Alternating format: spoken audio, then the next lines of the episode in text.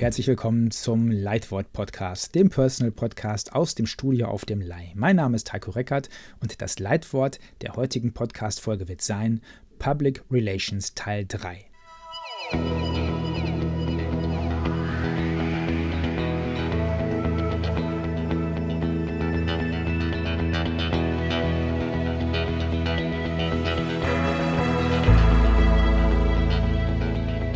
Public Relations ist heute wieder das Thema dieser Podcast-Folge. Wir befinden uns im dritten Teil oder wir beginnen mit dem dritten Teil dieser Reihe. Und äh, ich möchte heute ein bisschen was erzählen über Social Media. Wir hatten beim letzten Mal ja schon über Massenmedien gesprochen und ich habe gesagt, ja, das ist, äh, das Internet ist sozusagen das jüngste Massenmedium, hat sich so ein bisschen die anderen Massenmedien einverleibt, weil heutzutage natürlich auch Fernsehen über Internet funktioniert. Also wenn man den Fernseher anmacht und ähm, dann auf diesen roten Knopf drückt, dann bekommt man ja quasi übers Internet die Mediathek vorgestellt. Also letztlich auch Internet als Massenmedium, das Fernsehen transferiert. Das gleiche gilt fürs Radio auch. Ich selbst betreibe drei Internetradiosender mm, und es gibt äh, tausende weitere Sender. Also jeder kann letztlich äh, selbst ganz schnell zum äh, Sender werden, Internetradio machen. Da habe ich auch mal einen extra Podcast zu gemacht. Einfach mal in der Liste schauen. Da gibt es auch schon Informationen zu. Und äh, deswegen, also Z Zeitungen sowieso werden auch über das Internet verbreitet verbreitet. Das ist ähm, letztlich auch schon Standard. Also Spiegel als große Nachrichten, als großes Nachrichtenmagazin ist auch äh, ein Magazin, das sich eben ähm, mittlerweile sehr stark übers Internet verbreitet. Man kann also zusätzlich zum Abonnement dann eben da auch ähm, ja, diese Spiegel Plus Artikel lesen, die man eben dann nur lesen kann, wenn man Abonnent ist. Also das Internet ist für alle, die wir als klassische Medien kennen, durchaus eine weitere Möglichkeit, Inhalte zu verbreiten. Und das funktioniert mittlerweile auch relativ gut, beziehungsweise relativ schlecht für den Nutzer, wenn er sich nicht äh, bereit erklärt, eine Paywall ähm, ja, zu bezahlen, also einfach für journalistische Inhalte, die übers Internet verbreitet werden, auch Geld zu bezahlen. Aber heute wollen wir uns ein bisschen noch um andere Dinge beschäftigen, mit einer Ding beschäftigen, denn heute soll es darum gehen, was wir selbst als Sender ins Internet bringen können und zwar über Social Media Plattformen. Deswegen also heute das große Thema Social Media. Das werden wir heute wahrscheinlich noch gar nicht beenden können, da werde ich vielleicht in der nächsten Folge noch was zu erzählen, aber jetzt soll es erstmal um die wichtigsten Anbieter für Social Media Plattformen gehen und die gucken wir uns Stück für Stück jetzt mal an.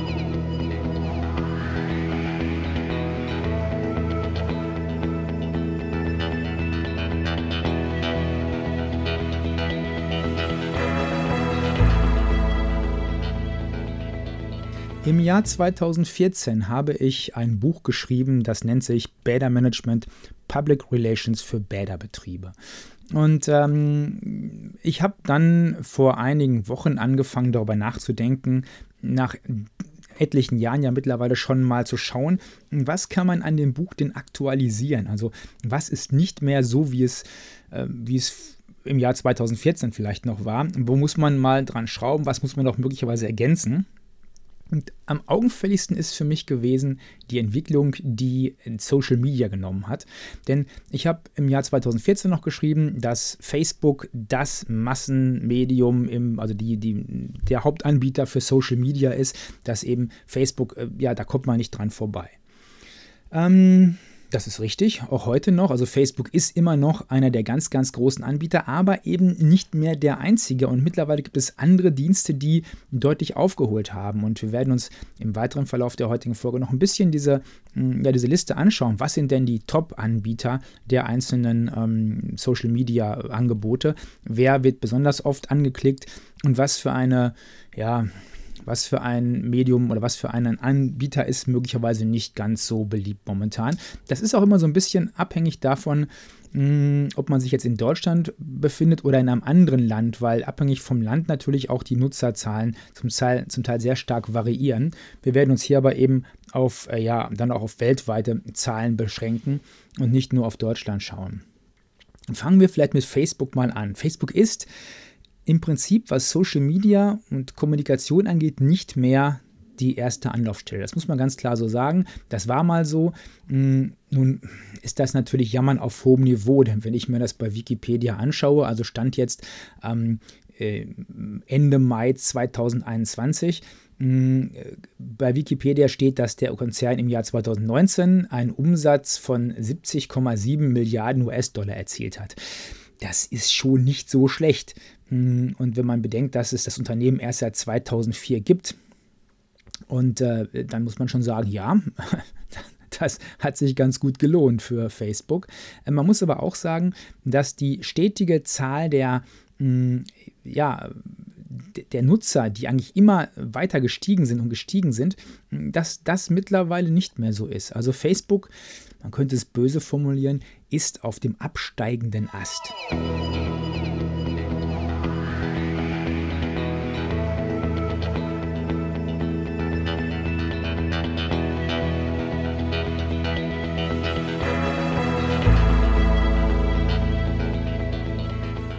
Nach eigenen Angaben hatte Facebook 2019 im vierten Quartal etwa 2,5 Milliarden Mitglieder, die die Seite mindestens einmal pro Monat besucht haben.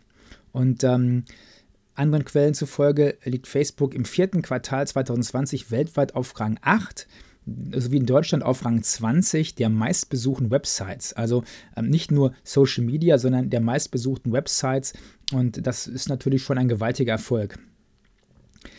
Das Problem ist, dass die Nutzerzahl bei Facebook ständig abnimmt. Abnehmen heißt, ähm, dass die Gesamtzahl abnimmt, aber auch zum Teil in, in einigen äh, Altersgruppen die äh, Nutzerzahlen abnehmen. Es war in der Vergangenheit so, dass ja vor allem junge Leute Facebook genutzt haben. Als ich, mein, mm, als ich meine, äh, meine, meinen ersten Entwurf für mein Sachbuch äh, Public Relations für Bäderbetriebe geschrieben habe, da war relativ klar, dass dass Facebook ein Medium der jungen Menschen ist. Also viele junge Menschen sind bei Facebook. Das hat sich mittlerweile allerdings geändert, denn die Anzahl der jungen Nutzer bei Facebook hat ganz deutlich abgenommen. Facebook hatte im Jahr 2017 über alle Altersklassen noch einen Marktanteil von 76 Prozent. Und der ist dann bis zum Jahr 2020 auf 60 Prozent über alle Altersklassen verteilt gesunken. Und besonders stark war eben dieser Rückgang in der Altersklasse der Teenies, also so die 16- bis 19-Jährigen. 2014, zum Zeitpunkt der, meiner ersten, meines ersten Buches, da war noch 92 Prozent von denen eben bei Facebook angemeldet. Also quasi fast jeder zwischen 16 und 19 hatte einen Facebook-Account. Heute Stand 2020, 2021 sind es gerade noch 32 Prozent. Und da kann man schon sehr deutlich feststellen, also in der jungen Altersklasse bei den Teenies, 16 bis 19, äh, von 2014 bis 2020 ein, ja, ein Rückgang von 92 Prozent auf 32 Prozent. Das ist schon ja, erschreckend. Und dann fragt man sich, wo sind die alle hingegangen? Also die werden ja nicht aufgehört haben, Social Media zu machen. Da werden wir uns noch ein paar andere Dienste anschauen die Altersklasse so zwischen 20 und 59, also alle so, die ja keine Jugendlichen mehr sind, aber auch noch keine Senioren, da konnte in der Tat, ja, war die Tendenz auch so, dass die Zahlen gesunken sind, aber mh, hm, man konnte sich eben, oder man konnte, Facebook konnte noch sich letztlich behaupten und konnte noch einige Nutzer binden. Insgesamt gehen die Zahlen aber doch zurück.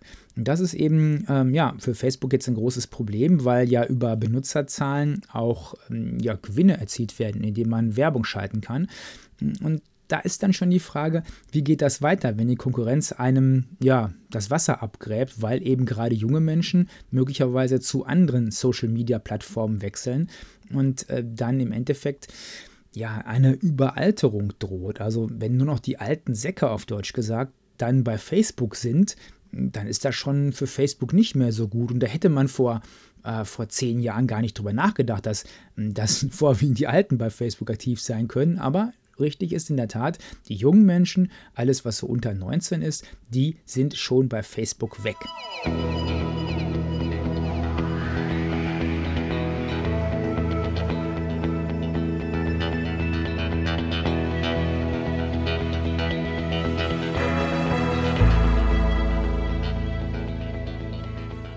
Dann ist natürlich die Frage, lohnt sich Facebook überhaupt noch, wenn ich Public Relations machen will, wenn ich also Öffentlichkeitsarbeit für meinen Verein, für mein Unternehmen machen will?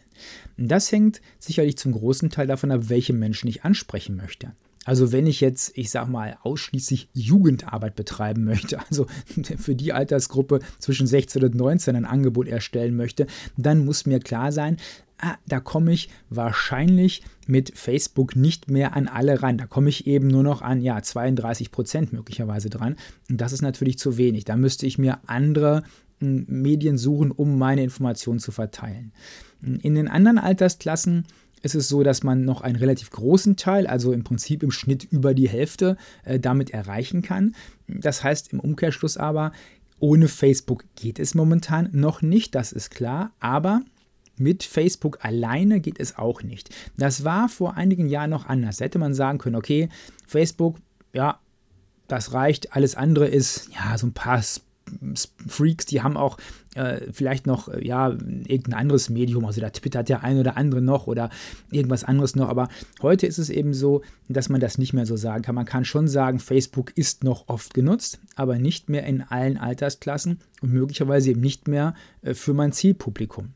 Und deswegen äh, werden wir uns jetzt auch noch ein paar andere ja, Dienste anschauen, die als Ergänzung zu Facebook nicht als Alternative, als Ergänzung dann durchaus sinnvoll sind. Und ein Dienst, der, der sinnvoll ist, das ist WhatsApp.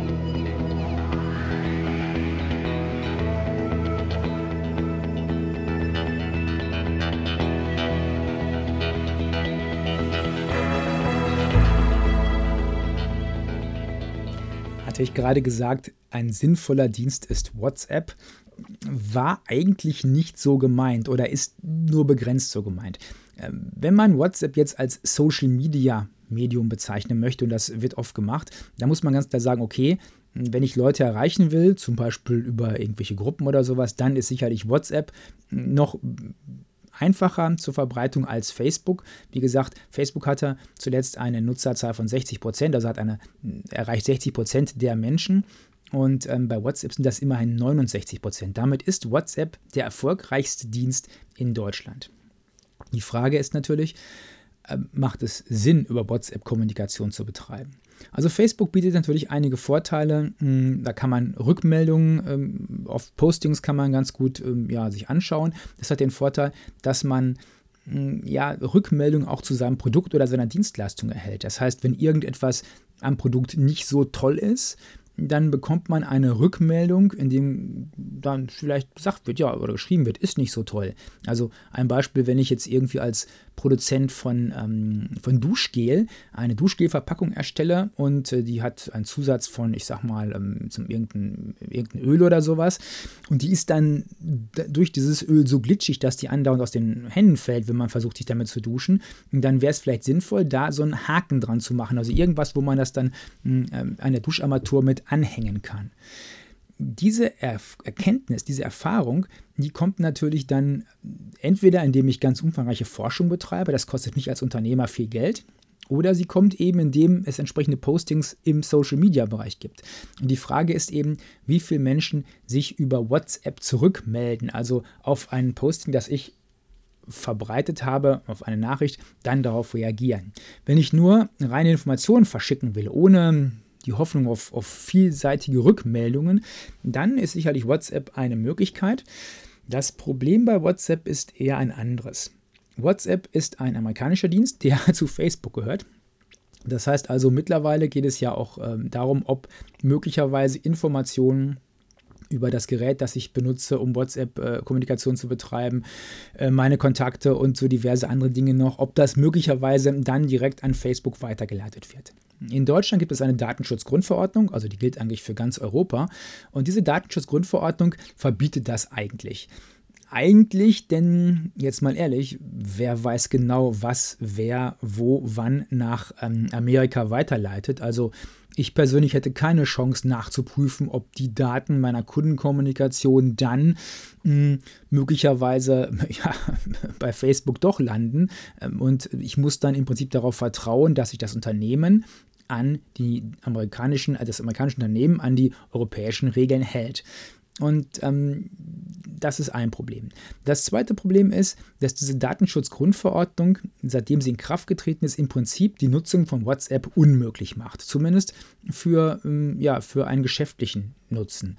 Denn die Datenschutzgrundverordnung, da werden wir sicherlich auch nochmal eine etwas längere Einheit zu machen. Die Datenschutzgrundverordnung gibt an, dass ich den Kunden transparent machen muss, wo ihre Daten hingehen. Das heißt, wie ich innerhalb meines Unternehmens äh, Daten verarbeite.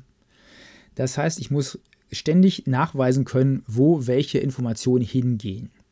Und ich muss den Kunden sicherstellen, gegenüber den Kunden sicherstellen, dass wenn äh, die Geschäftsbeziehung beendet ist, dass die Daten dann gelöscht werden. Das heißt, wenn Sie das wünschen, dann muss ich Ihre Daten löschen, sofern sie eben nicht zur Erfüllung des Vertrages notwendig sind. Das kann ich so lange, wie diese Daten auf meinem Rechner oder von mir aus auch in meinem Schrank im, ähm, äh, im Aktenordner stehen. Hm, dann nehme ich einfach aus dem Aktenordner das Blatt raus, packe das in den, äh, in den Papierzerhäcksler. Da gibt es spezielle Normen, wie das sein muss halt. Also man kann nicht einfach einen Streifen schneiden. Mittlerweile muss eben stehen Streifen und dann auch noch horizontal geschnitten werden, also horizontal, vertikal in beide Richtungen, möglichst klein. Das hängt auch davon ab, was man, ähm, ja, was da drauf steht. Also wenn es medizinische Daten sind oder Steuerdaten oder sowas, da muss es noch ein bisschen intensiver gehäckselt werden. Mm, oder eben im Zweifelsfall lösche ich es von der Festplatte, wobei ich dann eigentlich auch beim Ausbau der Festplatte, wenn ich die verschrotte, dafür sorgen müsste, dass auch auch gar keiner mehr diese Festplatte irgendwie nutzen kann. Also ich müsste sie eigentlich zu einem professionellen Dienst geben, der Festplatten zerstört. All das kann ich mit Dingen machen, die bei mir im Büro oder im Vereinsheim, wenn wir jetzt von Vereinen sprechen, sind, das ist möglich. Das ist nicht möglich mit all den Daten, die an WhatsApp weitergegeben worden sind, denn ich habe dann keine Kontrolle mehr darüber. Und wenn jetzt ein Kunde sagt, ich möchte meine Daten gelöscht haben, also zum Beispiel die Telefonnummer und die E-Mail-Adresse, die im Adressbuch auf dem Handy gespeichert war, die wird ja automatisch an WhatsApp weitergegeben. Und das Ergebnis dabei ist, dass ich das eben nicht mehr kontrollieren kann. Ich kann auch nicht mal sagen, ob WhatsApp die Daten vielleicht doch an Facebook weiterleitet, wie die bei WhatsApp verarbeitet werden. All das ist für mich nicht möglich. Und deswegen ist es im, ja, im, im geschäftlichen Bereich wo ich mich auf die Datenschutzgrundverordnung berufen kann und muss, also wo ich eben entsprechende Regelungen einzuhalten habe, hm, ist es im Prinzip unmöglich, WhatsApp rechtskonform zu nutzen. Punkt. Deswegen kann, auch wenn WhatsApp das beliebteste Medium ist, eigentlich momentan die Aussage nur sein, benutzt kein WhatsApp. WhatsApp ist schlecht. So, Punkt. Gibt es gar keine Diskussion drüber. Also jeder, der WhatsApp nutzt, macht sich im Prinzip im ähm, geschäftlichen Bereich strafbar. Und das ist bei Facebook eigentlich auch schon so. Da geht es darum, dass Facebook-Seiten hm, möglicherweise Probleme damit haben, äh, was, das, was die deutsche Impressumpflicht angeht. Und da werden wir auch nochmal wahrscheinlich eine Extrasendung zu machen. Das ist nämlich sehr spannend. Impressum, was muss da drin stehen? Wer braucht es? Wer braucht es nicht? Also eigentlich brauchen es fast alle.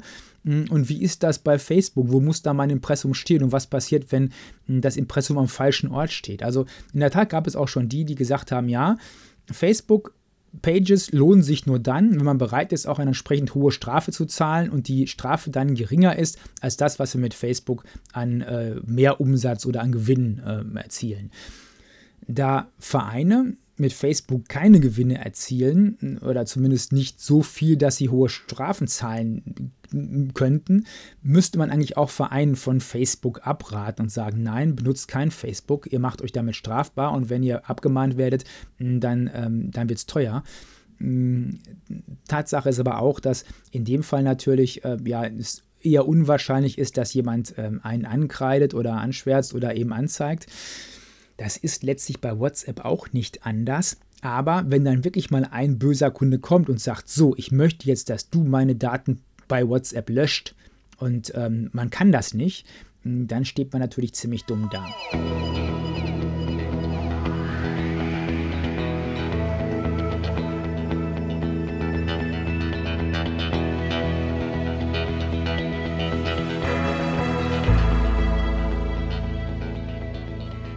Jetzt werden sich sicherlich einige gefragt haben, hey, gibt es denn Alternativen zu WhatsApp? Also was, ich muss ja irgendwie kommunizieren. Ja, muss man sagen, okay, wir haben vor Jahrzehnten auch noch anders kommuniziert, ohne dass wir WhatsApp hatten. Ja, es gibt Alternativen. Dazu mache ich dann wahrscheinlich nochmal eine Extra-Sendung. Da geht es dann nur um WhatsApp-Alternativen. Die wird vielleicht in der nächsten Folge da mal drankommen, denn da gibt es einige. Also Telegram ist ja eher, ja, auch etwas unsicher, aber es gibt noch ganz, ganz viele andere, mit denen man Kontakt zu Kunden aufbauen kann. Das Problem bei all denen ist natürlich, hat nicht jeder man müsste dann schon seine Kunden quasi zwingen, darauf zu wechseln. Und das ist so eine Sache, hm, ja, machen natürlich die Kunden zum Teil nicht. Ne? Und da wird es natürlich dann ähm, schon schwierig, den Kontakt zu halten. Wenn wir uns dieses Treppchen der Social Media Angebote anschauen, dann habe ich gesagt, WhatsApp Verbreitung 69% ist äh, ganz klar Nummer 1 momentan, Facebook 60% ist Nummer 3, ist gar nicht Nummer 2, ist Nummer 3, denn Nummer 2 mit 68% Verbreitung ist YouTube. Und YouTube ist, äh, gehört nicht zum Facebook-Konzern, so viel dazu. Also ähm, YouTube ist da äh, nicht an Facebook gebunden. Das heißt, die Daten, die bei YouTube landen, hm, die landen dann nicht bei Facebook. Hm, aber YouTube hat natürlich ja, andere Probleme, äh, denn wenn ich bei YouTube ein Angebot posten will, also wenn ich was hochladen will, das geht natürlich. Das Problem dabei ist natürlich nur, dass ähm, wenn ich bei YouTube was hochlade, äh, dann habe ich muss es auch entsprechend Qualität haben. Also im Allgemeinen wird man ja Filme hochladen und äh, Videobeiträge, also Werbevideos im Prinzip. Und da muss man ganz klar sagen, so Werbevideos, die kann man in einer größeren Firma natürlich ganz klar erstellen. Da gibt es entsprechend Fachleute dafür, die, ja, die da aktiv sind. Wenn ich ein kleines Unternehmen habe, also so eine typische One-Man-Show, oder ein Verein, wo, wo es vielleicht dann doch keinen gibt, äh, der sich richtig damit auskennt, dann habe ich schon ein Problem. Denn bis ich dann so einen echt einen super tollen Werbefilm gepostet habe, dauert das eben. Das heißt, äh, es ist ein Medium, was man eben nicht jeden Tag befüllt normalerweise. Jetzt gibt es natürlich die, die sagen, ja, ich setze mich jeden Tag vor die Kamera und ähm, dann erzähle ich was über mein Mittagessen und was ich sonst noch so gemacht habe. Aber das ist natürlich nicht dazu angetan, irgendwas zu verkaufen. Wobei, auch da gibt es die, die sagen, ja, ich mache einfach vor der Kamera irgendeinen Mist. Ich muss nur genug Leute finden, die mir folgen, also Follower finden.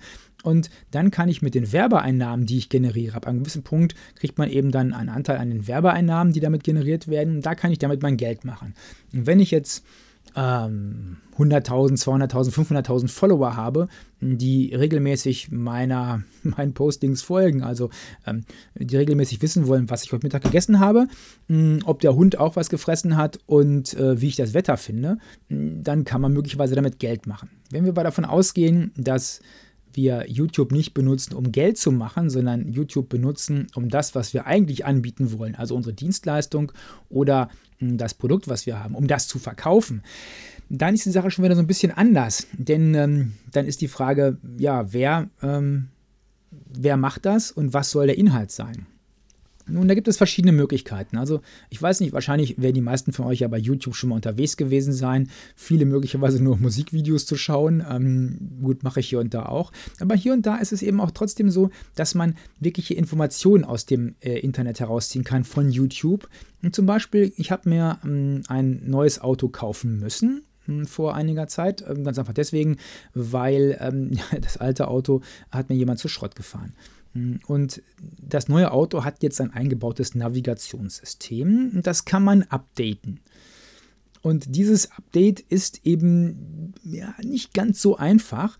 Und dann kann man sich natürlich endlos lange Texte durchlesen oder man schaut sich eben das Video im Internet an, wie man dieses System updatet. Da war dann ein netter Herr, der hat vor dem Auto gestanden, hat gesagt, ja, so und so, das und das und Sie müssen Folgendes machen. Und dann wurde das ganz genau erklärt, was man machen musste. Dann wurde das Bild ähm, gewechselt. Man sah eben das Navigationssystem und man sah, was die Person dann da im Navigationssystem eingegeben hat. Dann sah man zwischenzeitlich auch das, äh, den Browser, wo eben entsprechende Daten runtergeladen wurden. Das war, war ganz genau erklärt. So ein Erklärvideo macht natürlich schon Sinn. Es ist vielleicht nicht dafür da, dass dann mehr Kunden sofort zum Unternehmen kommen, aber es ist allemal dafür da, damit Kunden, die Fragen haben, diese Fragen beantwortet bekommen. Und das gilt natürlich auch in anderen Bereichen. Und ähm, da kann man sich sicherlich auch Lehrvideos online stellen. Wenn man, äh, was weiß ich, im Sportverein tätig ist, kann man möglicherweise da auch äh, Lehrvideos online stellen, äh, Bewegungsabläufe, äh, Spielzüge, irgendetwas. Also da gibt es ganz, ganz viele Möglichkeiten. Und man kann bei YouTube natürlich es auch so handhaben, dass man, ähm, dass man das nicht öffentlich stellt, sondern dass man das mit Passwort nur den Leuten zukommen lässt, die eben auch ja, daran teilnehmen sollen. Das heißt also, dass nur eine gewisse Benutzerzahl das sehen kann. Und das wären dann, ja, das wäre auch eine weitere gute Möglichkeit, ähm, ja, Kunden zu binden oder eben Kunden wichtige Informationen zukommen zu lassen.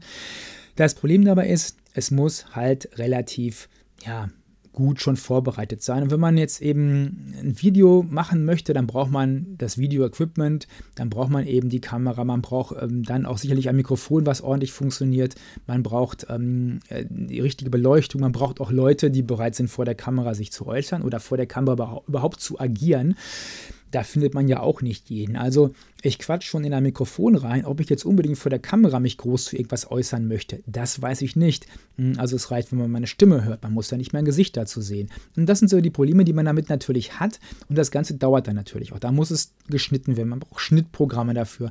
Also alles nicht ganz so einfach und deswegen ist natürlich auch YouTube nicht für jeden etwas. Sicherlich für die Leute, die entsprechend ähm, ja, Affinität dazu haben, ist YouTube schon ganz gut geeignet. Alle anderen muss man sagen, ähm, es gibt sicherlich andere Möglichkeiten, wie man eben an Kunden rankommen kann.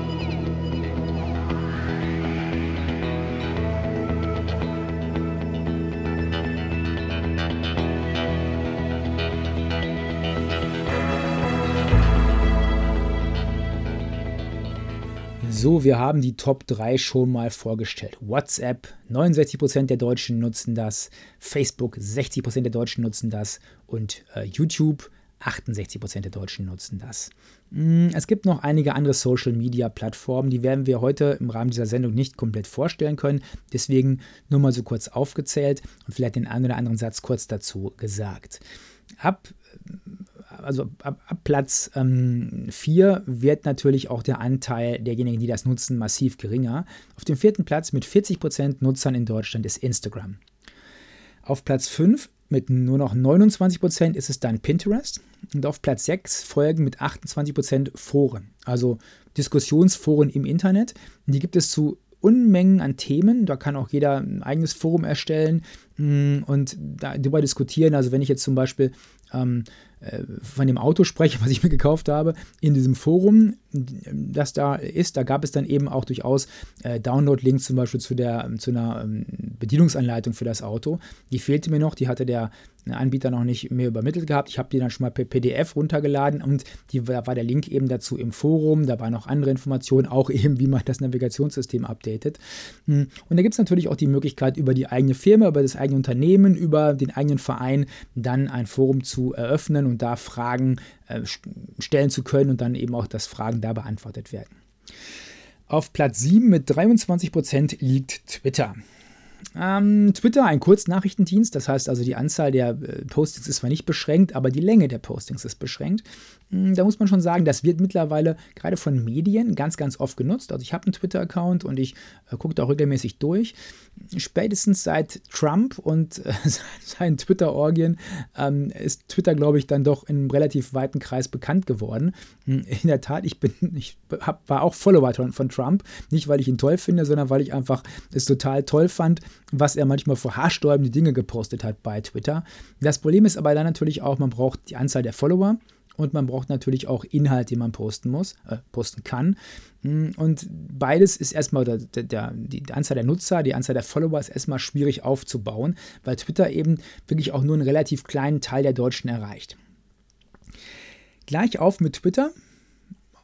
Auf Platz 8, ebenfalls mit 23% liegen die Blogs also die Weblogs, das heißt die ähm, Online-Tagebücher sozusagen.